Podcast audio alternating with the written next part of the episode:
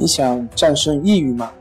李洪福老师新书《战胜抑郁，教你走出抑郁的方法》，三大疗法，每天一小时，三十天摆脱抑郁，让你全面蜕变。快来读读吧！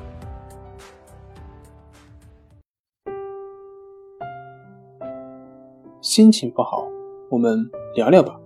关系五分钟等于放松一整天。大家好，我是心理咨询师杨辉。欢迎关注我们的微信公众账号“重塑心灵心理康复中心”，也可以添加微信 “su 零一一二三四五六七八九”，了解抑郁的解决办法。今天要分享的作品是：怎么样正确对待抑郁症？抑郁症患者由于处于抑郁的状态下，对生活往往是采取一种回避或消极的态度。而这种态度又会强化这种症状，使得它成为一个恶性循环，让患者的抑郁情绪很难得到缓解。那么，如何打破这种恶性循环呢？改变目前的这种生活模式呢？当然，你会说，正是因为抑郁症才会出现现在的这种生活模式。抑郁症没有解决，那么如何解决现在的这种生活模式呢？是的。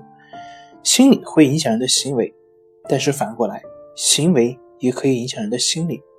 尽管当你开始面对生活、面对工作的时候，会觉得特别别扭、很辛苦，会感觉遭受许多的挫折，而且，即便是这样，也并不意味着你病症马上就可以得到消除，快乐也不会如你所想马上到来。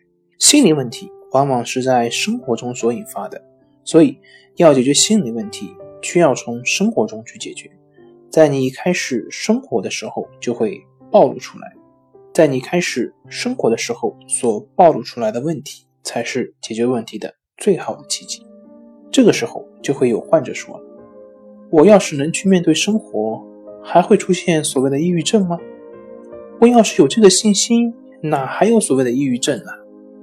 这里我们需要探讨一个问题：做事情。是先有信心再做的，还是在做的过程中培养信心呢？